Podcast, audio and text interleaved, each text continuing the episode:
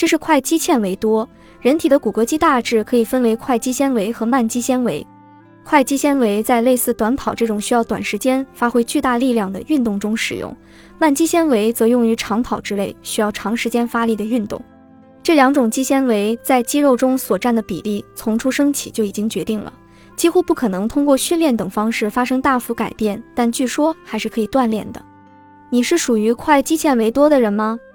块肌纤维看起来是白色的，所以被称为白肌；慢肌纤维看起来是红色的。所以被称为红肌，另外还有介于两者之间的粉红肌。